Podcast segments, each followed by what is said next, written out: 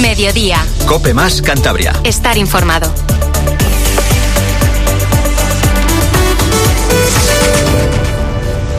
Tiene la llave de mi corazón, la mano que me arma y me desmonta. Tiene mi risa, mi respiración, la cobertura de mi móvil tiene. El beso inquieto que te di borracho y una navaja del base te corta todos los vínculos de la razón. Los hilos de la marioneta tonta tiene. ¿Qué tal? Muy buenas tardes. La una y seis minutos del mediodía de la tarde, si han, ya han almorzado o incluso ya alguno ha comido. Y estamos aquí en el segundo programa especial del Albero con motivo de la Feria de Santiago de Santander en este 105.6 de la FM en Cope más Cantabria para hablar de toros, para hablar de lo que está aconteciendo durante estos días en el coso de Cuatro Caminos. Ayer, corrida de expectación por el ganado que se anunciaba, la corrida de Francisco Galache, los blancas de Randinos de Salamanca que llegaban hasta la Feria de Santiago después de muchos años sin aparecer. Y era una apuesta de Morante de la Puebla, el torero que si nos escucharon el día de ayer ya saben que no va a poder actuar en esta feria de Santander por esa lesión en la muñeca que sufre desde hace unas semanas y el pufo porque la corrida la verdad es que no dio ningún juego eh, interesante encastado, al revés, fue una corrida inválida, descastada, muy deslucida, pues eh, el, bufo de Morante, porque era su apuesta, se la dejó a la Terna que en el día de ayer hizo el pasillo en el coso de Cuatro Caminos. Tanto Daniel Luque, que a la postre fue el torero que cortó la única oreja en el quinto, pero los que sí sufrieron en sus carnes el descastado y inválido juego de la corrida de Galache fueron Diego Urdiales y Juan Ortega, que apenas tuvieron material para el lucimiento. Como decíamos, Daniel Luque, que mm, se salvó de la quema por el lote que tuvo. En el primero saludó una ovación después de una petición, una faena que fue yendo a más. Y luego en el quinto, donde llegó la gran obra del torero sevillano, aprovechó las eh, enclasadas este toro sí nos recordó a los antiguos patas blancas de Paco Galache y pudo cortar el sevillano una oreja, también una faena que rompió de mitad del trasteo para adelante, una dos tandas, una por cada pitón, fueron eh, de mucho empaque, de mucha torería, de, demostrando el buen momento por el que atraviesa el torero de Gerena y eh, pese a que en esos momentos se desató el diluvio sobre la Plaza de Toros de Santander, finalmente hubo petición y hubo oreja para Daniel Luque.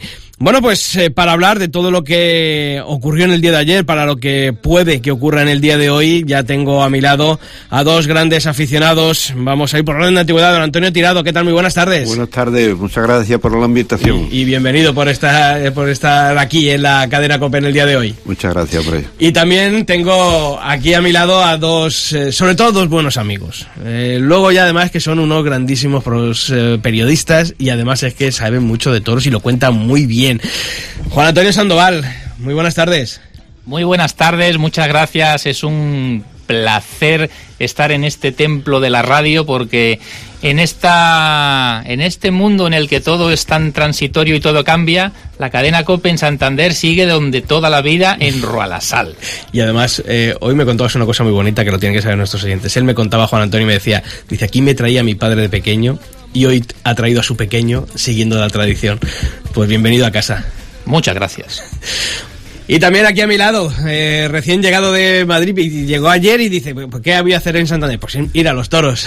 Gonzalo, bienvenida, compañero del Toril de Onda Madrid, compañero también escribe en el diario El Mundo, en la revista Aplausos. Eh, bienvenido un año más aquí a Santander. Muchísimas gracias, Sisto. La verdad que, que venir a Santander, a esta feria que, que, nos gusta tanto a los de fuera, pues también significa venir a la cadena COPE y, a tus tertulias, ¿no? Por lo tanto, encantadísimo de, estar con vosotros y, con nuestros compañeros. Sabes que te lo agradezco muchísimo que estés aquí con nosotros echando un ratito y charlando de toros. Muchas gracias. Bueno, pues eh, en el día de ayer, eh, yo creo que en este caso hay que empezar, vamos a empezar por lo negativo para quitárnoslo cuanto antes. La corrida de Paco Galache, eh, esperábamos, yo vi la corrida del año pasado en Salamanca, en los festivales de, de, Ciudad Rodrigo, había habido toros que, y novillos que habían dejado buenas sensaciones en esos encierros, pero en el día de ayer yo creo que fue la nota negativa porque a mí por lo menos particularmente me decepcionó.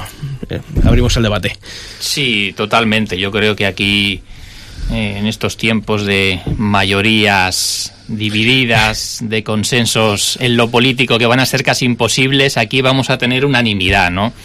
Eh, yo creo que las ganaderías son un poco como los grandes imperios de la historia, ¿no? Tienen su momento de eclosión, su momento de cenit y su declive y cuando el imperio declina se acabó, ¿no?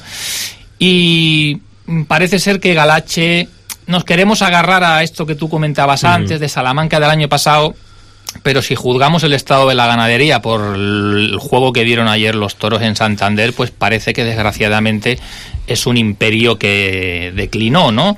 Ayer estaba revisando en, en bendito YouTube, ¿no? Ese reportaje que hizo el canal Toros por las rutas del toro, monográfico dedicado a Galache, y decía el ganadero una realidad, ¿no? Y es que de Manolete para finales quizá de los 80, todas las figuras del toreo pasaban los inviernos tentando en Salamanca, porque, como decía la prensa, y recordaba hoy Zabala en El Mundo, los guirlaches de Galache, esa dulzura, esa investida tan especial, eran favoritos de las figuras, ¿no? Y ayer, pues, quizás eh, en el sótano, en la bodega, muy en el fondo de ese Colorado quinto, pues latían todavía los últimos Se pulsos atisbó, ¿no? Se atisbó. de nobleza, de bravura, de, de De esa clase. historia ya declinante, ¿no? Pero el resto de la corrida, no sé si vamos a entrar pormenorizadamente, pero es que fue una corrida tan vacía, de todo, ¿no? Con tan poca fuerza, toros como el primero rozando la invalidez. Yo es que sobre todo es, es la sensación, Gonzalo, eh, de animales que, que de salida ya denotaban una alarmante descoordinación, eh, una falta de apoyos, eh, que luego se iba incrementando por una sensación de, de vacío por dentro, ¿no? Eh, un Es poco verdad. lastimoso, ¿no? El, el ver por, por la apuesta que había y por la ilusión que había por ver a, a Sí. los de Galache. Yo creo que ayer tanto eh, Daniel Luque como eh, el otro torero superviviente Del cartel. del cartel de Se Gurdiales acordaron. se acordaron de Morante, ¿no? Y dijeron, vaya lío nos ha metido que con la ilusión depositada en recuperar las ganaderías como es Morante, ¿no? Que, que quiere hacer ese homenaje a la historia del toreo matando eh, hierros históricos como este de Galache, bueno, pues eh, por, por las razones que todos conocemos, Morante no, no ha podido venir a Santander y, y efectivamente pues la corrida eh, estuvo fue carente de todo ¿no? Y- y, y además lo has descrito muy bien porque efectivamente según salían eh, es que ya nos temíamos lo peor no no, no, no queríamos casi ni mirar. Y, y eso que se agradece en esa variedad de capas en algunos momentos esa eh, humillación tan especial pero cuando no tiene el fondo suficiente para seguir eh, los vuelos de los capotes de las muletas, pues la verdad que, fue un poquito desesperante la, la, la corrida de Galache. Mm, Don Antonio, ¿usted cree que es una ganadería recuperable todavía? Que hay, como decía Juan Antonio ahora, que hay en el sótano, en la bodega, hay eh, ese fondo de, de bravura, de nobleza, de clase que siempre ha sido el santo y señal de esta ganadería para intentar reflotar y que veamos más toros como los que yo pude ver en Salamanca, pero ayer no pudimos ver en- aquí en Santander? Lo va a tener difícil, pero como los aficionados a los toros somos los mejores creyentes del mundo. Siempre... Y lo decimos en la COPE, ¿verdad? Sí, verdad. Siempre soñamos con que se venga arriba, pero yo lo veo complicado. Eh, eh, dice aquí el amigo Gonzalo que ayer una de se acordaron los dos, los toreros de Morante, pero yo creo que también los espectadores, porque todos veníamos con mucha ilusión. con esto de la recuperación, como tú bien dices en Salamanca, según parece funcionó la corrida. Y fue para todo el mundo. Ya algo nos temíamos, ¿no? Porque cuando ya una ganadería se queda ahí tan parada, muchas veces decimos le los encastes, el que se queda afuera es porque prácticamente va cayendo en ese pozo que es tan complicado luego recuperar. En fin, como suelo decir, los más creyentes del mundo y los que más fe tienen son los aficionados a la Plaza de Toro y vamos a darle un voto de confianza y esperemos que en las próximas se venga un poquito arriba. Porque sobre todo luego uno, pues, eh, nos pasa a todos, ¿no? Esta mañana cuando te despiertas, pues entras en Twitter a ver lo que se dice y claro, siempre esas dos almas, ¿no? El diablo y el angelito, ¿no? A cada uno de los lados, de, de los bandos. Unos dicen, no, pues hay que seguir apostando por Galache, otros dicen, porque si sale una corrida mala como la de García Grande el otro día descastada, pues no pasa nada y la van a repetir, pero si García Grande tropieza una vez, eh, ¿creéis que eh, esto toman nota los toreros, toman nota los apoderados, toman nota los empresarios de días como hoy? ¿Puede, eh, le cuesta más o, le, eh, le penaliza más a una ganadería como Galache que a otras el, el lidiar una corrida como la de ayer? Mm, Yo creo que sí, sí, esto es fundamentalmente porque está fuera de mercado. O sea, es una ganadería que solamente torean los toreros cuando la piden las figuras, si no, eh, es- eh, En la este caso da. En este caso, Exacto, la, figura. Eh, si no, seguramente la corrida de ayer se hubiera lidiado en un pueblo perdido, que como mucho hubiéramos recibido una reseña en un teletipo y, hubiera, y no hubiera trascendido absolutamente nada. ¿Qué quiere decir esto? Que eh, una ganadería que solamente lidia en esa tercera o cuarta división no tiene los ingresos necesarios para seguir eh, llevando a cabo eh, las labores ganaderas tan costosas, ¿no? Entonces, mm, desde luego le penaliza más, pero si sigue habiendo algún torero, en este caso Morante, que sigue creyendo, eh, como dice don Antonio, en, ese fondo de la ganadería y en ese estilo distinto a lo que estamos acostumbrados a ver en el día a día en las plazas, puede ser que, que la vuelva a mantener en otro sitio. Pero por lo que sucedió ayer, y el resultado tan desastroso, el, otro, el siguiente sitio donde la toreará me imagino que será en un lugar de menor responsabilidad que Santander. Juan Antonio, ¿tú crees que eh, más de Morante hay algún, o ves eh, alguna otra figura que en un futuro cercano dijese voy a apostar por Galache, ya no por Galache, cualquier otra ganadería más allá de las habituales, o, crees que esto es una de las cuestiones que tenemos que agradecer sola, única y exclusivamente a Morante? Claro, es que Morante es un romántico. Claro. Morante eh, bucea en la historia del toreo. Y Morante, pues como hacía Joselito el Gallo en su reinado, quiere influir en el devenir de la fiesta. No es solo un matador de toros, él quiere echar adelante el, carro de la historia del toreo y de la misma forma que él reverdece viejas suertes de Gallito, de Belmonte, de Pepe Luis, etcétera, pues yo creo que él ha querido hacer esta apuesta para que esos recuerdos maravillosos que, mm, bueno, yo tengo 48 años. Eh, sí. Esos recuerdos maravillosos de esas ferias de Santander de los años 80. Morante es tan grande, estoy totalmente de acuerdo en lo que tú estás diciendo, que allí inclusive si hubiera estado la corrida, hubiera tapado un poco lo que pasó, porque la gente se hubieran acordado de Morante, la ha traído Morante, no, mira lo que trae. Qué grande Morante que sin, sin haber venido y, y, hablamos de él. Sí, sí, creo que es real, vamos, por lo menos da mi opinión. Mm, eh, los toreros como Morante son tan grandes que hasta cuando ocurre lo que ocurrió ayer, le dan un motivo que algunos van a la plaza casi también queriéndolo hacer. Claro, claro. Y entonces tapo un poquito. Yo recuerdo mucho, soy por desgracia mucho más viejo que ustedes, ¿no? Que Antoñete refería mucho cuando la tarde mítica que Curro se deja un toro vivo en Madrid. Y él corta dos orejas esa tarde. Al otro día todos los teletipos. Curro Romero se dejó un toro vivo en Madrid. Y salía en letra muy chiquitilla y, Antoñete cortó dos orejas. y nos seguimos acordando de la tarde que se dejó el toro vivo y, poca gente se acuerda de puerta Claro, y eso es lo que yo creo que ocurrió ayer también, que tuvo mala suerte en el sentido totalmente de acuerdo con lo que está haciendo. Bueno, Morante, un movimiento del torero y, lo que quiere un estudioso sacar cosas que están ahí, pero pocos más. ¿Dónde están los demás que piden porque por eso son figuras también tienen y sobre todo tienen responsabilidad responsabilidad en el legado que han recibido y que tienen que entregar porque hombre es verdad que vivimos en una época en la que los toreros las figuras llevan 20 25 años pero es verdad que tendrá que llegar otra generación tendrán estos toreros tendrán que un día jubilarse y tendrán que dejar un legado. Eh, Gonzalo me mira diciendo no no lo tengo tan claro que se vayan sí Gonzalo tendrá que como nos pasará a ¿eh? nosotros también nos tendrán que echar aquí con agua caliente. Oye, el que está en un momento de forma, yo creo que ya no es un estado de forma, yo creo que ya es un estado eh, habitual lo de Daniel Luque y está, yo sinceramente, entró en Santander con la corrida de Galache pero creo que Daniel Luque, más allá del gesto de torear la de Galache, está para otras guerras mucho mayores.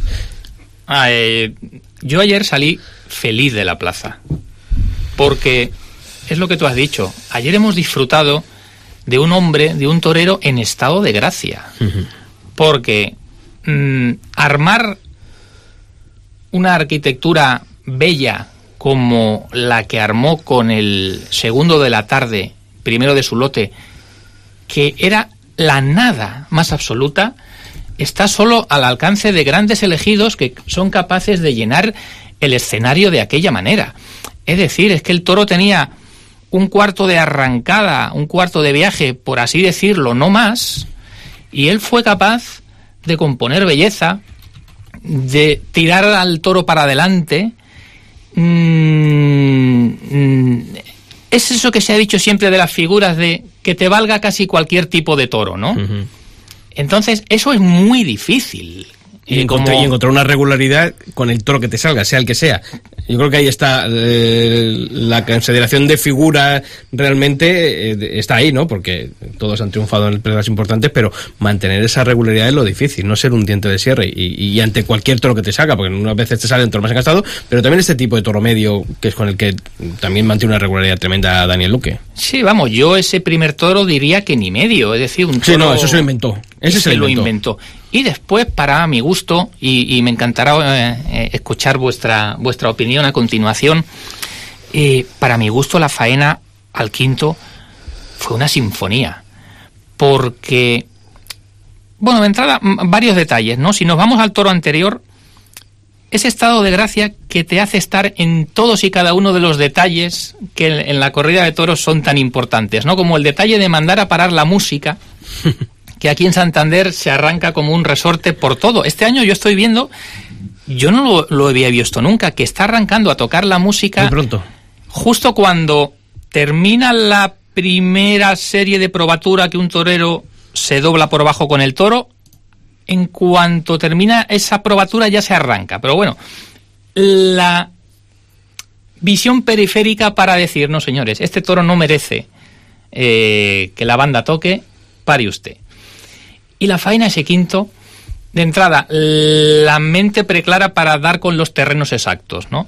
Un toro que estaba en el límite de todo, el fondo de nobleza yo creo que había que aflorarlo, que extraerlo haciéndole las cosas muy bien, y probablemente también estaba en el límite de la fuerza en el tercio, entre las dos rayas, ni en los medios que se me desfonda, ni adentro donde puede Sí, mm, manifestar demasiado la querencia. Las primeras series con la izquierda, como decía Emilio Muñoz, en líneas paralelas a las tablas, siempre terminaba dándole la salida en el remate del muletazo para que el toro aprovechara la querencia hacia los adentros. Le dejaba la muleta muerta con toda la panza, que es que veías dándole una pausa al toro, dice, ese muletazo que viene ahora va a ser cumbre, porque es que tal y como está muerta la muleta y con la salida hacia los adentros y como está puesto él va a ser cumbre, y el muletazo era cumbre. Fueron unas series de naturales en las que además jugó con la altura, con la media altura, que era lo que el toro requería, frondosas, llevándolo a puro pulso, porque la embestida del toro era muy despacito y sabemos lo difícil que es cuando un toro embiste tan despacio. Y ya cuando vio que el toro estaba afianzado y respondiendo, dijo, y ahora con la derecha te voy a apretar por abajo. Esa serie con los flecos. Estás entusiasmado. Claro. Estás entusiasmado. Esa serie derecha a derecha con los flecos de la muleta barriendo el barrizal y apretando el toro en el que el toro además respondió. Y el final con luquecinas, la pena de la lluvia que tú decías Sí, antes, yo, eh, la ¿creéis- gente creéis- huyendo. ¿Creéis que hubiese sido de dos orejas Sí, en, sí. en- en circunstancias Yo- normales? Aquí hay dos que dicen que sí. Sí, yo pienso que sí. Y, y además eh, me molestó mucho que no le dieran la, la primera oreja eh, en el primer toro. Porque, eh, como muy bien dices, se inventó la faena, un toro que, que, que está muy parado desde los primeros tercios. Y, y a mí me parece que estuvo fenomenal con el toro. Y es que hay toros que son de dos orejas y hay toros que son de una oreja y otros de ninguna. Y es que este estaba entre ninguna y una oreja y él consiguió hacer algo suficiente, para mi punto de vista, para una oreja. Y desde luego la otra eh, faena con la lluvia que, que condicionó todo, eh, para mí también fue de dos orejas, pues estuvo sensacional. Sí, Estoy completamente de acuerdo. Sí, coincido totalmente con lo que estáis diciendo. A mí me hubiera gustado en, el- en ese primer toro que le hubiera dado la oreja, porque a mí me gustó más casi en el primero que en el segundo, porque tenía más que torear. Y no me explico por qué no le dio la oreja, cuando aquí está una A mejor la estocada- cosa se da. la estocada caída, esa media que dejó ah, caída, Por ponerle alguna agarró. pega, pero, pero ¿cómo estuvo con ese toro, no? ¿Y qué decir de Daniel? Daniel, desde que empezó la temporada, yo tuve la suerte de verlo en Sevilla, la tarde del toro Parralejo. y No se puede torear un toro mejor, desde que salió hasta que lo mató. Es una No de las faenas de la temporada. hizo Sí, todos es una de las de la temporada. Tuvo cumbre. Y el toro era un toro de, como dijo el maestro Juan Bermonte, que no te salga uno bravo, que a cualquiera lo hubiera desbordado. Pero no le dudó un momento, lo hizo todo perfecto. Es que está en un momento mágico, hay que verlo. El otro día en la línea, no corrida con, con Juli y Tomás Rufo, creo que era también un estilo como la de ayer, quizás más chiquitita, también se lo inventó el todo. Es que esto es un momento que le pega paz a todo. Por eso os pregunto, eh, ¿está para otras guerras? Sí, sí. Sí. Está para otras guerras. y cuando digo otras guerras es encontronazos con la, con, la, con la parte de arriba para torear todos los días con el Juli, con Rocarrey, está claro. Lo que pasa que, mm, que yo creo que esa guerra la eh, no es que haya declinado eh, a ella, pero ha asumido que ya no puede entrar ahí. Y es muy duro decirlo, pero en, su anterior gestión con Carlos Zúñiga eh, se priorizaba la colocación en las ferias por encima de otras circunstancias. Ya llámese ganaderías, dinero. Él lo que quería era carteles buenos y alternar con las figuras. En la gestión actual con Juan Bautista eh, está firmando un montón de corridas. Yo creo que va a superar las 50 corridas de toros en esta temporada. Y si analizáis los carteles de Valladolid, de Palencia, del propio Santander, eh, ahora está, que, pero de otra manera. está, pero en ese cartel de segunda fila. ¿Por qué? Porque quiere ir a todas partes. Me imagino que estará pidiendo su dinero, pero ya no aspira a estar en esa primera línea, que estoy completamente de acuerdo contigo, que es la que se merece, que es donde le queremos ver. Pero por alguna razón que creo que es porque es un torero que lleva muchos años y que no es novedad y que Mm, duele decirlo, pero no lleva gente. Nosotros iríamos a todas partes a verle, pero el público en general no lo siente como una novedad ni como una gran figura y por ese estatus se queda siempre en ese segundo cartel. Yo creo que ellos ya lo han asumido y, prefiere ser, eh, digamos, cabeza de ratón que cola de león. Sí, es, eh, es una pena, ¿no? Es eh, muy interesante escuchar eh, lo que comenta Gonzalo, que tiene información de primera mano, porque él está pulsando la, actualidad taurina día a día. Pero es una pena y me lleva también a reflexionar un poco sobre, sobre el papel de, de, los medios de comunicación, ¿no? Es decir, cómo mm, no somos capaces de, de proyectar quizás la, la dimensión tan grande de quien hoy en día pues puede ser una primerísima figura del toreo compitiendo con, con Roca Rey, por ejemplo, con Morante, como bueno, de hecho estaba en, en, el, en el cartel, ¿no? Mm, no lo sé, la verdad que, que es una pena porque, claro, imaginaos, ¿no? Un encontronazo Roca Rey, por soñar carteles, ¿no? Un cartel que dices, ¿qué cartel te apetece? Pues un encontronazo mano a mano de esos manos a mano que, tengan sentido, Roca Rey, Daniel Luque. Creo que la temporada es tan amplia que, que sí que podemos ver alguno de esos. Un agarrón. sí, y sobre todo creo que, que hay determinadas plazas eh, en donde se juega el devenir de la temporada, donde se juega el devenir del toreo, que, que, creo que al final esto mm, de lo que se nutre también es de, de esas competencias que muchas veces pues han desaparecido, ¿no? Yo vengo con los míos, mi apoderado me pone a mí con mi compañero de eh, apoderamiento que compartimos, eh, bueno, vamos a ver carteles aquí perfectamente como lo que estoy diciendo. En el día de hoy, pues por ejemplo, vemos uno, o, en el día de ayer, bueno, pues José María Garzón pone a su torero en la sustitución, pero creo que también eh, lo que alimenta ¿no? al aficionado es ese tipo de competencia, ¿no, Antonio? Yo creo que eso también se ha perdido, ¿no? Sí, sí, se, se habla que sí, bueno, es fulanito se llama mal con Menganito, tal, pero luego en la plaza, pues no se ven esa, esas competencias que había antiguamente. No se ve, estamos todos los aficionados con una gana de ver lo que, que, que con Roca, siquiera cuatro o cinco tardes, cuando quiera que toreara. Yo cuando me conformo, Antonio, cuando me conformo. bueno, yo como sigo soñando como aficionado, porque todos soñamos, ¿no?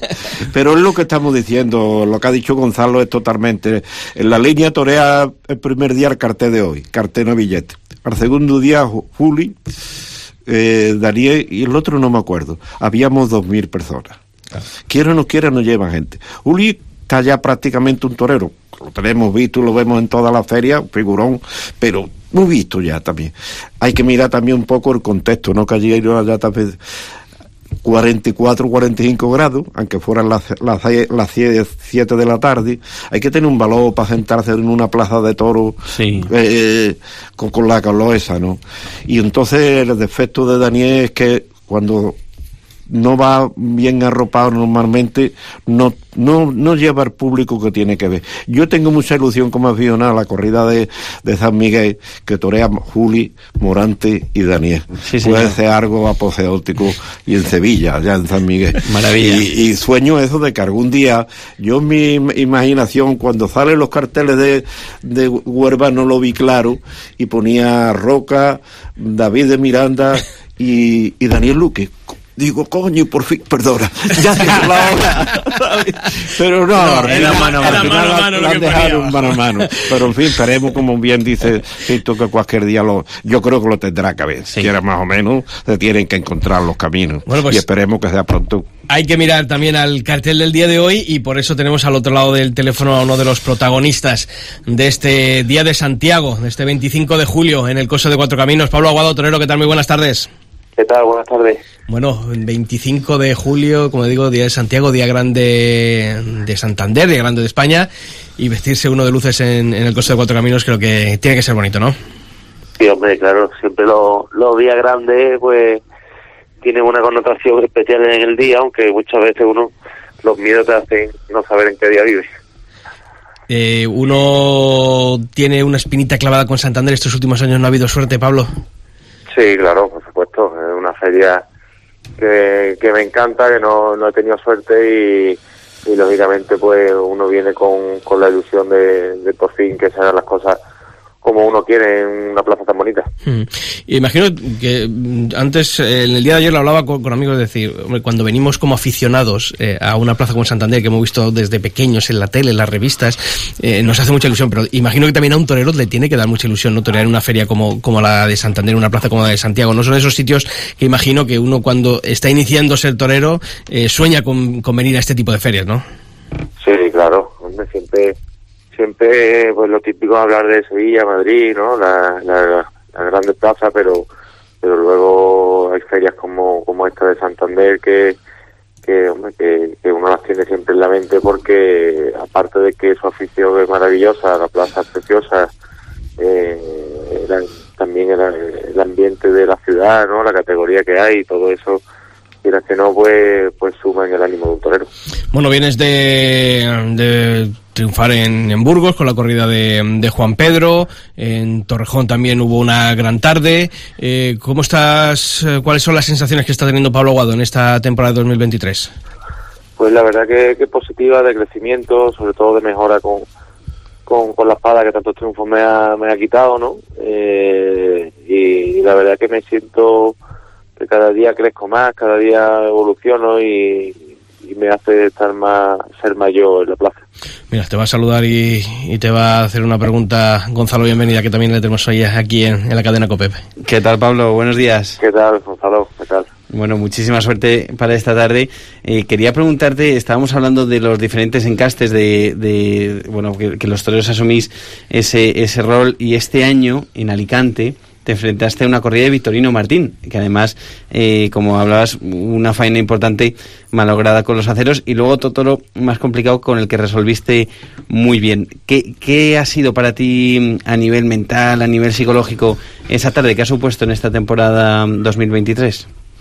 Pues hombre, fue un reto que me propuse, que me mucho me llevaba loco, yo a veces el primero, pero me ilusionaba y me motivaba. Eh, ¿El por qué? Pues bueno, porque por motivos internos uno no sabe explicar y también pues porque quiere uno evolucionar, no, no quedarte solo en, en A, B y C, ¿no? Y creo también que el aficionado pues lo, lo agradece y la verdad que fue una tarde para mí muy muy bonita, muy satisfactoria, con la pena, eh, bueno, eso lo he comentado, ¿no? Que, que no salía hombros por, por la espada, pero, pero interiormente creo que buscar una tarde así pues fue muy muy importante. Juan Antonio Sandoval, también le tenemos aquí. Saludas a Pablo Guado. Bueno, maestro, por supuesto, desearle toda la suerte para eh, la tarde de hoy y eh, incidir y agradecerle el detalle que tuvo eh, con su intervención en la Peña Taurina Félix Rodríguez en un encuentro que se produjo ayer con un montón de aficionados, porque, bueno, cada uno es como es, pero uno ve desde fuera al matador de toros como alguien a quien le debe costar su trabajo el dedicar el tiempo, sobre todo antes de una corrida importante como la de hoy, a, compartir con la gente, ¿no? Y usted pues tuvo ese, ese detalle ayer. Me pregunto si por el esfuerzo tan necesario de en estos tiempos tan convulsos en que la tauromaquia se ve a veces acosada desde varios frentes y un poco fuera del foco mediático, si es un intento con toda la intención por, por estar con la gente y por, por enseñar el mundo del toro por dentro. Hombre, pues un poco de todo, pero principalmente por el, por el deber que tenemos eh, todos los toreros de, acercarnos al aficionado y, y sobre todo a la gente joven pues a veces no podemos por tiempo, por viaje, o incluso, bueno, son días complicados como el de ayer, antes de torear, en el que estás deseando irte a la hotel a descansar y tal, pero pero son esfuerzos que merecen la pena porque después te alegras y cuando, y cuando ves la cara de satisfacción de un niño, pues, pues ya te ha compensado el esfuerzo, ¿no? Y además que, como te he dicho antes, es un deber que debemos debemos asumir en la medida de lo posible. Pablo Guado Torero, que te deseamos toda la suerte del mundo, que te agradecemos estos minutos que has compartido con nosotros eh, en este día de Santiago en la cadena COPE y te deseamos toda la suerte del mundo para el festejo de esta tarde. Un fuerte abrazo, Torero. Muchas gracias, un abrazo.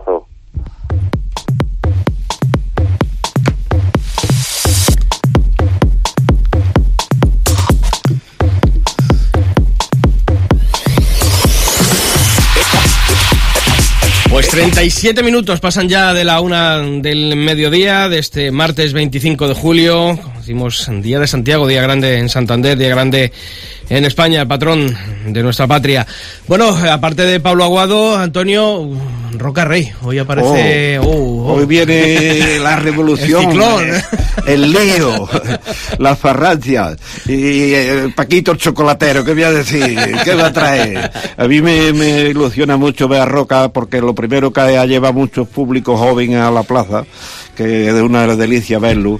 Es un torero que los buenos aficionados lo, ponen un poco, va de, malos aficionados si tú dices que eres de Rocarrey. Yo me considero un, aficionado muy deblito, pero de toda mi vida he, defendido a Rocarrey. Defiendo los toreros que todas las tardes dan todo lo que saben. Y dentro de esos Roca, el valor no se le puede negar, los mata muy bien. Y es un torero como la copa un pino para mí, aunque los buenos aficionados sigan no creyendo, porque esto es siempre vamos de no creer o creer. Y, y el toreo es tan mágico que pobre de aquel torero que no tenga detractores. Así que esta tarde, no solo Roca Rey, viene también Galletano, un torero también que ya, y el otro torero que decide, que vamos acabamos de, escuchar, que tiene todo el arte del mundo. Yo tengo muchas ganas que le invitan hoy aquí los toros, porque vemos, podemos ver una gran tarde de toros. Pues se lo vamos a preguntar al ganadero. Don Antonio Bañuelos, ganadero, presidente de la reunión de criadores de toros de Lidia. Muy buenas tardes. Hola, buenas tardes. Bueno, van a investir los toros, que es lo que me están diciendo aquí, tanto Antonio como Juan Antonio, como Gonzalo, que están ahí con la cosa. ¿Va a investir? Yo creo que sí, ¿no? Está todo preparado para que envistan. Una corrida muy bien hecha, eh, bombida, musculada, eh, con volumen, pero pero muy proporcionada. Y, y, va a dar mucha plaza, además. Cartel bonito, ¿no? Para venir a, para regresar a Santander. El cartel es muy bonito para estar en Santander y en cualquier otra plaza. Son tres toreros con tres abromaquias totalmente diferentes en la cabeza y que están en, muy buen momento. Está Rocarrey, eh, soluciona cualquier tipo de lidia que necesite diferentes toros. Eh, Cayetano, además lleva una raza estupenda. Eh, eh, y Aguado, ¿no? que tiene su diferente torería.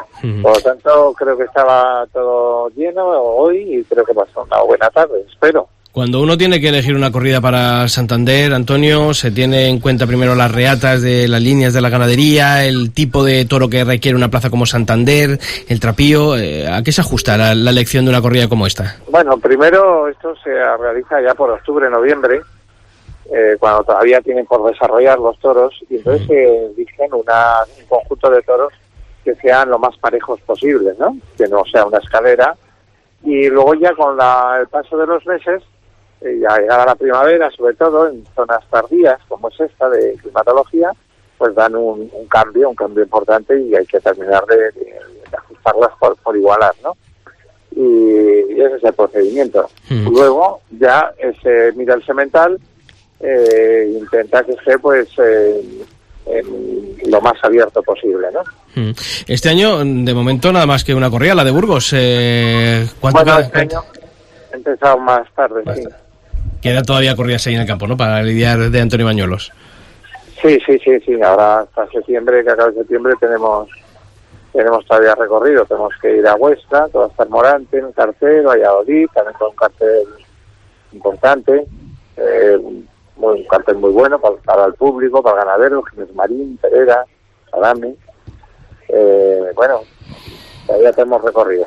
Y como presidente de la Real Unión de Criadores de Toros de Lidia, eh, ¿cómo se está viviendo esta temporada? Bueno, pues en la que se comenta eh, la carestía, ¿no? De los piensos, todo, como dicen algunos, derivado de si la guerra de, de Ucrania, el grano, la- el, au- el aumento de, de los costes de producción de, del toro. Eh, ¿Hay brotes verdes a estas alturas de, de temporada en cuanto al campo, a esa situación por la que está atravesando? ¿O de momento seguimos con ese Bueno. pesimismo? En el campo, en el campo no hay brotes ni verdes Ni nada, ¿no? de nada, hay sequía. Eh, luego los brotes verdes, como dices, se van, eh, se van viendo desde el inicio de temporada muy positivamente en la cantidad de público joven que está llenando las plazas. Eh, en el mes de marzo, mayo de este año ya se había superado el número de festejos del año 22 y en el 22 hubo 1.100 más que en el 19. Entonces estamos en una proyección de ferias, en una apertura nueva de plazas de toros, de pueblos de, que estaban pues medio abandonados o que después de la pandemia les costó abrir y eh, ha habido ejemplos, bueno, ningún espectáculo del mundo llena 28 tardes seguidas con 23.000 personas como en las ventas Sí, en sí. San Isidro o 15 días como en la maestranza de Sevilla, más la aportación económica que deja a cada feria, a cada, a cada ciudad o pueblo por donde va.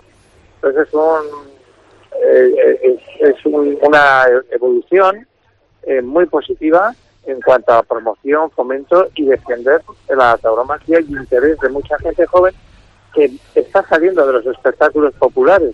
Se están organizando espectáculos populares suelta de todos por las calles en un 40% más que hace, que hace Mm. tres años. Pues- y ahí pues mucha parte se queda así. Pues ojalá esos brotes verdes sigan saliendo y sobre todo que llueva, que llueva para bien del campo. Don Antonio Bañuelos, ganadero, mucha suerte para esta tarde aquí en Santander y gracias como siempre por atender la llamada de la cadena COPE. Muchas gracias a vosotros. Un abrazo.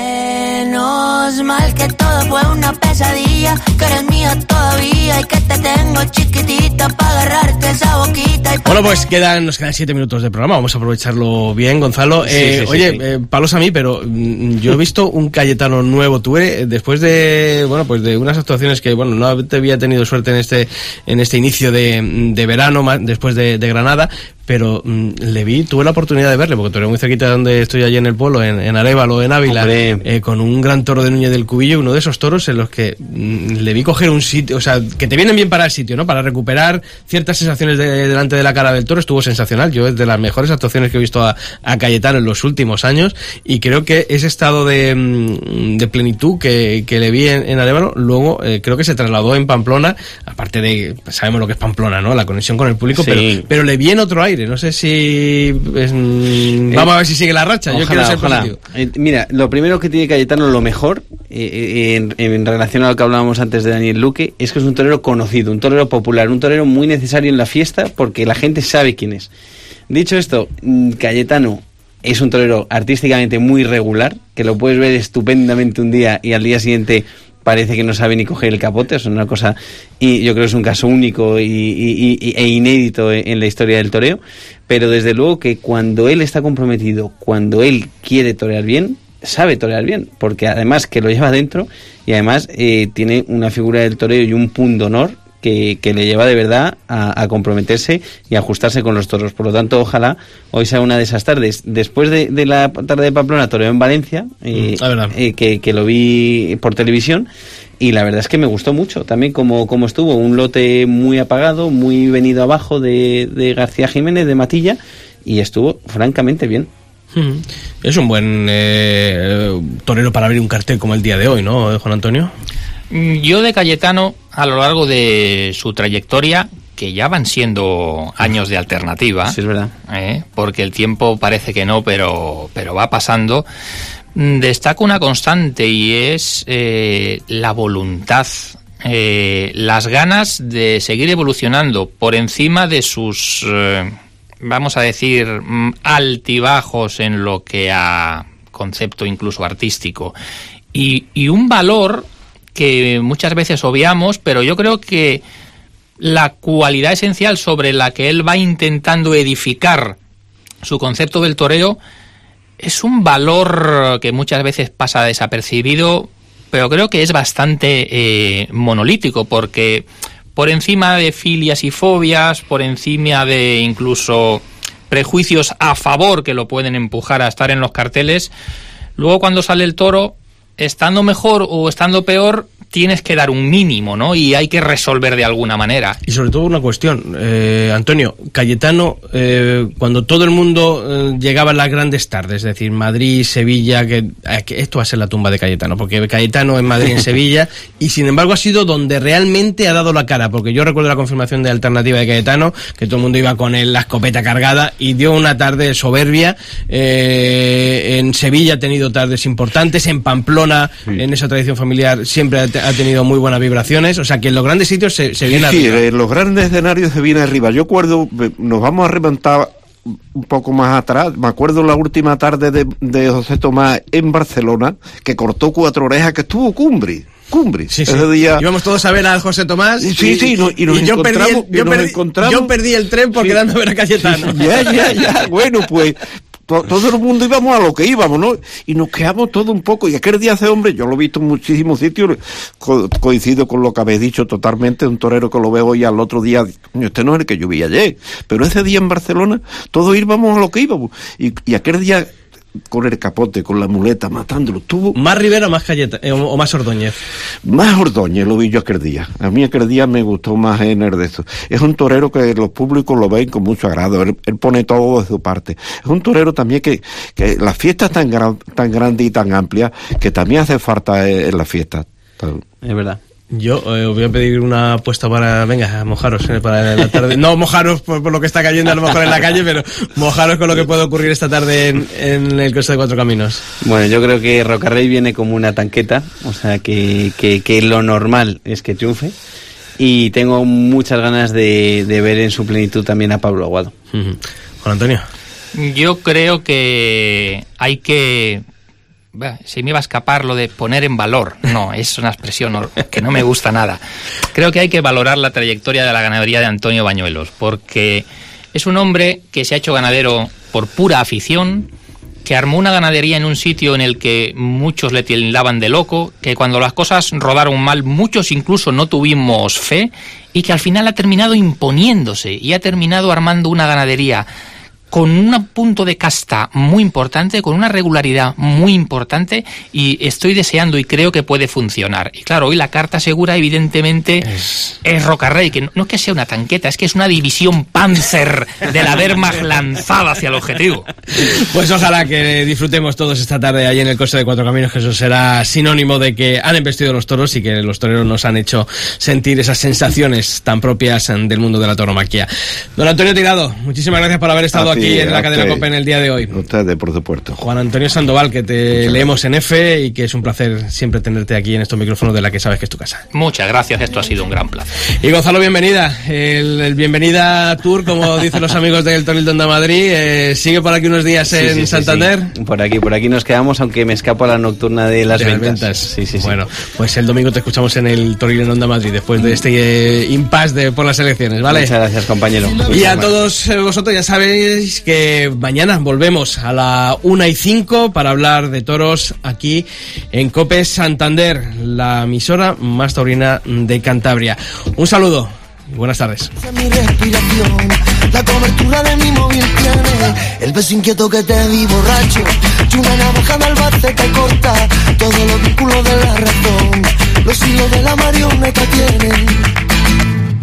Mis besos son pa' ti, pa' ti, quererte tanto me Mediodía.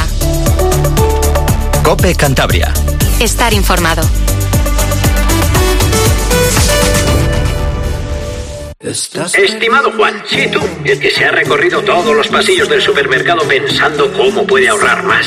Juan, tranquilo, deja de pensar, porque en BM Supermercados todas las semanas tenemos una selección de productos frescos con un 50% de descuento. Acércate y te lo cuento. BM Supermercados, muy fresco, muy nuestro. Aquí estamos en todo el grupo Cope Cantabria para darte a conocer cuál es el estado de las carreteras a esta hora en la región, una y 50 minutos. Nos vamos hasta la DGT, ahí está nuestra compañera Patricia Arriaga. Hola Patricia, buenas tardes a esta hora precaución por obras de mejora que están ocasionando circulación lenta en la A67 a la altura de Santuirde de Reynosa en sentido norte, en sentido Torre La Vega, pero también por obras van a encontrar dificultad, eso sí, en menor medida, en la A8 a la altura de Ontón en sentido a Torre La Vega y también se complica a esta hora la carretera de costa, la Nacional 634 a la altura de Casturdiales en ambos sentidos mucha precaución además en esta jornada festiva en Santander. Ya saben, mucha prudencia al volante. Claro que sí, Patricia, muchas gracias por ese aviso desde la DGT. Miramos al cielo y parece que por lo menos en la capital, en la costa, ha pasado lo peor después de lluvias que hemos experimentado durante esta jornada. Por la tarde, en principio, van a cesar en la costa, aunque no se descarta algún chubasco disperso en la cordillera. Temperaturas ahora mismo 19 grados en Santander, podríamos llegar a 22 grados de temperatura de máxima, 24 en San Vicente de la Barquera, 23 en Potes, el resto de Cantabria entre 21 y 23 grados, salvo los 19 de máxima en Reynosa. ¿Qué va a pasar en la jornada de mañana? Bueno, pues que las temperaturas máximas van a tener un ascenso notable en el extremo sur. De hecho, tendremos prácticamente 24-25 grados en toda la región. Habrá intervalos de nubes bajas con brumas y nieblas matinales y nocturnas en el interior. El eh, viento será flojo variable de oeste por la mañana, girando a norte en las horas centrales y a este al final.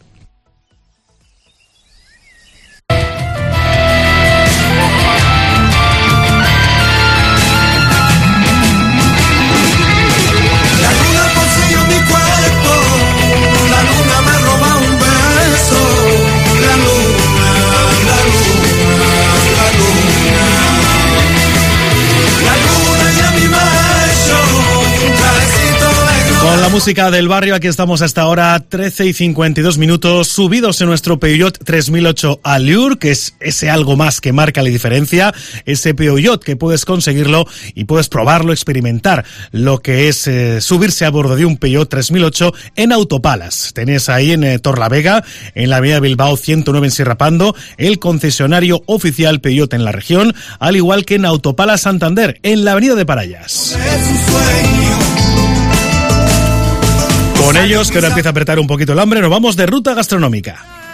Exclusivas Apolo, tu distribuidor especialista en alimentación. Exclusivas Apolo, productos de primeras marcas para hostelería, pequeño comercio y supermercados, te ofrece la ruta gastronómica. Venga, y si estás en Santander en esta semana grande, pleno de fiestas y de actividades, bueno, pues yo te voy a recomendar que vayas a alguno de los restaurantes del grupo Casa José del barrio pesquero, la Nueva Gaviota, la Chulilla, el Casa José o la Gruta de José, porque te ofrecen lo mejor de la cocina marinera con pescados y mariscos con sabor a Santander. De tu vida entera.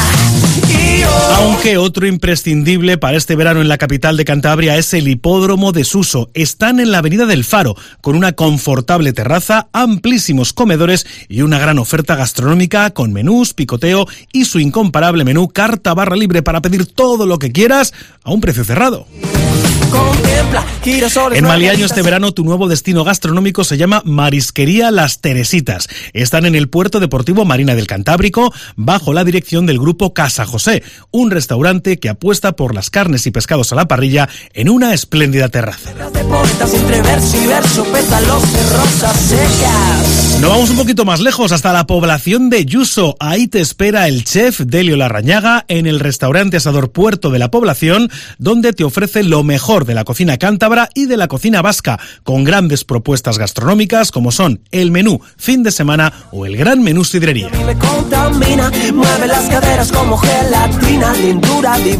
Y si nos vamos a Pedreña o coges los Reginas para poder estar ahí sin mover el coche, mira, pues para la curvita de Pedreña. Ahí está el asador El Tronqui, más de 30 años ofreciéndote con maestría las famosas sardinas o el besugo a la parrilla. En relevo está la cocinuca del Bourbon que te ofrece de miércoles a domingo ricas sugerencias de temporada, carnes, pescados y mariscos con el impecable servicio de Juan y su gran equipo.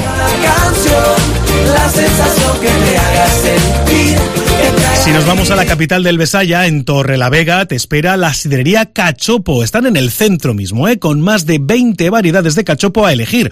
Además, puedes degustar un completo tablón de gustación de cachopos, eso sí, para un mínimo de dos personas. Apunta el teléfono para reservar o para informarte. 942 88 17 08. Y cerramos nuestra ruta gastronómica en Bezana, con originales desayunos, picoteo, menú diario, ricos cócteles con dos buenas terrazas a elegir. Todo esto es lo que te propone el restaurante terraza La Isla Food and Drinks. Están junto a la rotonda de entrada Bezana.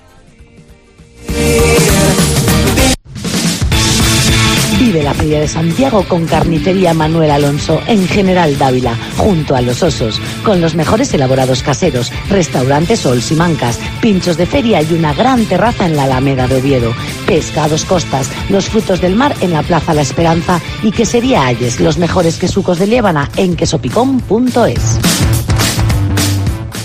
¡Qué éxito de reforma! Elegí a Carlos Uriarte. Fue toda una garantía. ¿Necesita reformar su vivienda? En Carlos Uriarte hemos mantenido los precios sin subidas. Le hacemos la reforma integral de toda su casa o de su cocina, baño. Nos ocupamos de todo. Proyecto y financiación gratuita. Y si además amueblas tu hogar en Carlos Uriarte, tendrás un descuento muy especial. 942-321-900. Carlos Uriarte, la diferencia.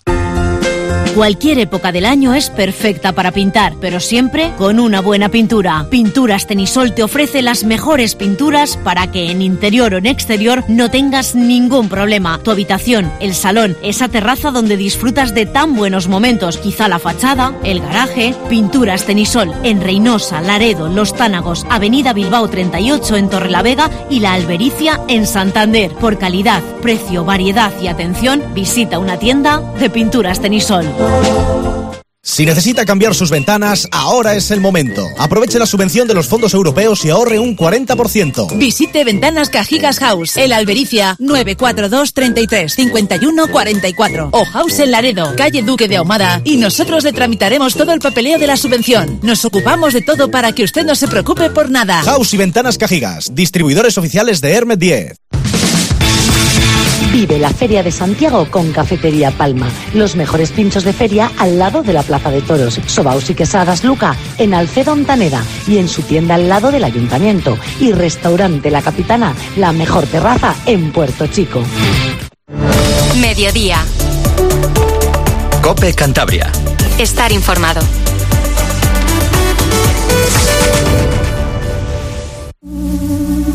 Aún tenemos tiempo antes de terminar a las 2 para recordarte que en Centix están ahora de rebajas, descuentos hasta un 30%. Centix es la nueva tienda especializada en equipos de descanso de alta gama en Santa Cruz de Bezana. Es un nuevo concepto de tienda de descanso. Vive la experiencia de probar un colchón de manera diferente. Además, cada persona, cada descanso es único y cada colección ha sido diseñada en función de las diferentes necesidades. Te ofrecen en Centix 100 noches de prueba y 7 años de garantía.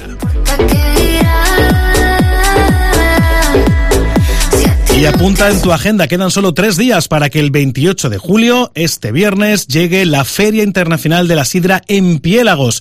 El horario de 12 del mediodía a 2 y media de la tarde, luego un pequeño descanso y por la tarde vuelven a abrir desde las 7 hasta agotar existencias. Vas a tener una degustación de sidras con la compra de tu vaso. Viene sidra de Galicia, de León, de Asturias, del País Vasco, de Navarra, también de Cantabria, lógicamente, pero también del extranjero, de Portugal, de Francia, del Reino Unido y de Italia. Diferentes tipos de pero también puestos de comida, gaiteros, para vivir una gran fiesta en Piélagos este viernes. será en Liencres, así que lo tenemos apuntadito en nuestra agenda y ahora lo que hacemos es poner punto y seguido a la información. Ahora te quedas con todo lo que te interesa en la cadena COPE. Recuerda que a partir de las 2 y 20 y a las 3 menos 10 tienes la información puntual de lo que sucede en Cantabria con los servicios informativos. Hasta mañana.